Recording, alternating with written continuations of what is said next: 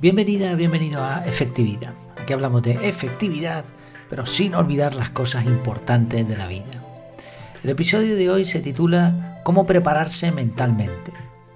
Cuando entrevistan a alguien que ha logrado una gran hazaña, suele decir algo parecido a esto. Tuve que prepararme mucho física y mentalmente. Y estoy seguro de que es así. Y si le preguntaras a ese crack cómo se preparó físicamente, seguro que te podría detallar con todo lujo de detalles el plan de entrenamiento que siguió durante meses o años tal vez. Pero, ¿qué pasaría si le preguntas por cómo se preparó mentalmente? Todos estamos de acuerdo en que la mente es clave para lograr un objetivo importante. El punto es que es bastante más complejo entrenarla. Vamos a poner un ejemplo que nos va a permitir guiarnos durante todo el episodio. Imagina que quieres correr un maratón, así que planificas un entrenamiento de 10 semanas. Decides qué alimentos vas a comer, en qué cantidades, los horarios. Te propones entrenar fuerza durante 3 días a la semana, una hora por día, y vas a correr de lunes a viernes durante media hora. En la primera semana. Y después vas a ir incrementando el tiempo, la distancia. Te compras unas zapatillas especiales para correr en asfalto, ropa para invierno. Vas registrando los tiempos a medida que van pasando las semanas distancias, sensaciones. Está clarísimo, ¿verdad? O sea, está, claro cómo podemos entrenar nuestro físico, la parte física. Vale, ahora pasemos a ejercitar la mente. ¿Cómo lo vas a hacer? Intenta imaginarlo, piénsalo. Porque al final, si la parte física estaba bien, cuando a medio maratón tu mente diga hasta luego, va a ser va a estar muy claro que no estabas preparado mentalmente. Y lo mismo al contrario, si consigues terminar el maratón, cuando alguien con un micro se acerque y te pregunte cómo lo has logrado, tú dirás, tuve que prepararme mucho física y mentalmente. No sé si ves el punto. Preparar la mente es difuso, no es algo que se pueda medir fácilmente. Y siendo francos, la mayoría de las personas que se entrenan en algo dedican mucho tiempo en comparación a lo físico y poco o nada a lo mental. ¿Se puede entonces preparar esa parte? Yo creo que sí. Yo creo que la mente se entrena como cualquier otra parte del cuerpo. Incluso, incluso se puede lograr mucho. No vamos a lograr mediciones exactas dependiendo de, dependiendo de lo que queramos hacer, porque hay cosas en las que hay concursos de, de memorización, por ejemplo, donde se ve claramente lo que se ha logrado con la mente. Lo que sí podemos, de todas formas, y en todo caso, es dedicar tiempo a ejercitar la mente. Proponernos decir, bueno, pues voy a, voy a hacer esto durante tanto tiempo, al día, a la semana o lo que sea. Vamos a ver tres ideas para lograr esto. La primera es la visualización. Dedica varios minutos cada día a verte corriendo el maratón y logrando el maratón. Voy a seguir el símil, pero pon aquí el objetivo que quieras. Puedes visualizar lo que te apetezca. De hecho, estaba cayendo en la cuenta ahora que en el método CAR eh, se hace esa visualización la noche o la mañana para, para, ver cómo va a ir el día. Y ahí podemos, eso nos permite, como vamos a ver ahora también, pues determinar ciertos ajustes necesarios.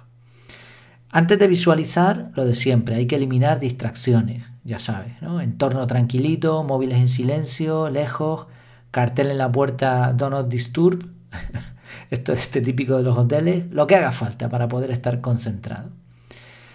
Ahora visualiza desde que sales de tu casa, pasando por el trayecto hasta llegar a la salida. Imagina al resto de la gente, huele, siente, intenta ver el trayecto, concéntrate en cómo te vas desgastando, cómo bebes agua. Finalmente mírate entrando en la meta, reventado totalmente o reventada. Al intentar visualizar te va a ocurrir algo curioso te van a venir a la cabeza 40.000 cosas que no tienen nada que ver con la maratón. Que si mi tía me hizo una llamada perdida y no sé qué querrá, que si el coche está perdiendo aceite, es totalmente normal. La mente de la mayoría está acostumbrada a saltar de un sitio al otro. Y, las nuevas tecnologías están logrando que eso sea todavía peor. ¿eh? No pasa nada, es normal. Pero el simple ejercicio de pensar en una, en una sola cosa durante un rato mm, va a lograr que estés entrenando ese, músculo. La mente eh, se va a aburrir, va a buscar la forma de salir de ahí. Y tú lo que tienes que hacer es echarle un lazo y decirle, vuelve aquí, que, quiero visualizar el maratón un ratito más. Al realizar este ejercicio, no solamente vamos a lograr mayor concentración, vamos a ejercitar nuestro enfoque, además vamos a poder prever qué cosas tendremos que hacer ese día. Lo comentaba antes con lo de la visualización en, el, en el método CAR. Además vamos a ver el ciclo completo y esto es otro punto interesante. Te vas a ver desde que sales a, correr hasta que terminas el maratón, hasta que cruzas la meta. Por eso cuando estés realmente ahí, cuando estés eh, poniendo en marcha eso que has visualizado tantas veces, tu mente va a, querer, va a querer concluir eso mismo y eso te va a incentivar a seguir adelante. Ya digo, es un símil, pero servirá para la gran mayoría de, cosas.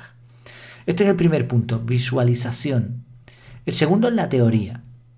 Te cuento una, experiencia mía, real.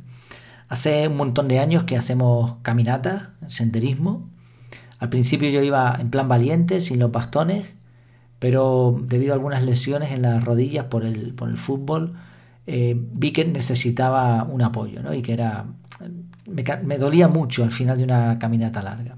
Entonces conseguí unos bastones que me regalaron eh, canjeando unos puntos de, viaje y bueno, tampoco me convencía mucho, pero un día, no sé, no me preguntes por qué, no me acuerdo ahora mismo, encontré por internet cómo se usan los bastones de senderismo. Y vi un vídeo que explicaba la técnica, vídeo buenísimo. Entre otras cosas decía que se deben usar dos bastones y no solo uno como yo estaba eh, haciendo. Así que la siguiente vez que fui a caminar llevé mis dos bastones, sabía perfectamente cómo usarlos, cómo apoyarlos, para qué servía cada pieza del bastón, a qué altura regularlos. Mi mente estaba preparada. Es más, diría que estaba ansiosa por hacer lo que había aprendido. Y es que la mente es una devoradora de ideas nuevas. Le gusta mucho aprender y probar. Por eso es vital dedicar tiempo a aprender la parte técnica, la teoría. No sirve de nada entrenar ocho horas si desconoces cómo lograr mayor efectividad en cada paso o qué zapatillas te van a dar más agilidad. Una parte interesante de la, de la técnica, de la teoría, es enfrentarte a preguntas. ¿Qué pasaría si? ¿Cuáles son las reglas? ¿Qué se puede hacer y qué no? Estas preguntas nos van a permitir estar preparados mentalmente, también en un sentido intelectual. La tercera idea, exposición voluntaria a la incomodidad. Para lograr cualquier objetivo importante vas a tener que superar obstáculos. Y nuestra mente quiere precisamente lo contrario. Le encanta ahorrar energía. Y para colmo, el sistema de vida en muchos sitios te evita enfrentarte al más mínimo dolor. ¿Que no le gusta la comidita al niño? No te preocupes, que mamá te da chuches y Coca-Cola. Bueno, tampoco hay que ser masoquista, claro está, el equilibrio está bien. La cuestión es que la exposición a las dificultades es más mental que física. Es un estilo de vida, es una forma de pensar. La tendencia normal es evitar lo incómodo. ¿Por qué iba a usar las escaleras si hay un ascensor? Nuestra mente es como un niño acostumbrado a salirse con la suya a base de pataletas. Así que cuando te enfrentes a un desafío, lo normal es que tu mente te dé mil excusas para convencerte de que lo dejes, de que no pasa nada, otro día será, ya lo has hecho, has hecho suficiente, te, te, va a dar algo. Pero si tú te has mantenido firme y le has, demostrado, le has demostrado durante tiempo quién manda, cuando te enfrentes a un desafío vas a poder decir, no, voy a seguir y no me lo vas a impedir, porque quiero, porque me he preparado, estoy preparado físicamente, tú no me vas a impedir hacer algo que sé que puedo lograr. Sí, hemos visto tres puntos, ¿no? Eh, la parte de visualización, la parte de teoría. Por cierto, en la parte de teoría también es necesario revisar. Revisar lo que, los aprendizajes, ver si lo estamos haciendo bien, grabarse en vídeo. Bueno, hay un montón de cosas ahí para, para aumentar esta parte teórica. Y el tercer punto, exposición voluntaria a la incomodidad. En resumen, obviamente medir el nivel mental va a seguir siendo complicado. Por eso hace falta la parte física. Mm, y es donde nos vamos a concentrar seguramente más. Pero en realidad es un todo. Cuerpo y mente están unidos, son inseparables. Y lo que sí que podemos hacer es programar un tiempo específico para la parte teórica, para la visualización y para llevar esa vida, ¿no? ese estilo de vida un poco más enfrentándonos a las dificultades y diciéndole a la mente quién es el que manda aquí. Y eso nos va a asegurar una preparación mucho más completa que simplemente dedicarnos a, entrenar o a ensayar. Y así cuando te entrevisten en las noticias podrás decir de verdad que estabas mentalmente preparado o preparada. Muchas gracias por tu tiempo, por tu atención. Por cierto, si se te ocurre alguna idea más para prepararse mentalmente, este es un tema que me, interesa especialmente, en, Telegram puedes comentar, en el canal de Telegram, en efectividad.es lo vas a ver, y si no, en Telegram buscas efectividad y te va a salir también. Ahí puedes comentar con respecto a este audio si tienes alguna idea más que pueda venir bien. Eh, tanto a mí como a las personas que están ahí, que ahora mismo hay pues bastantes, ¿eh? me parece que son 2000 2.200, 2.300 más o menos, una cosa así. Por lo dicho, muchas gracias por tu tiempo y por tu atención y hasta la próxima.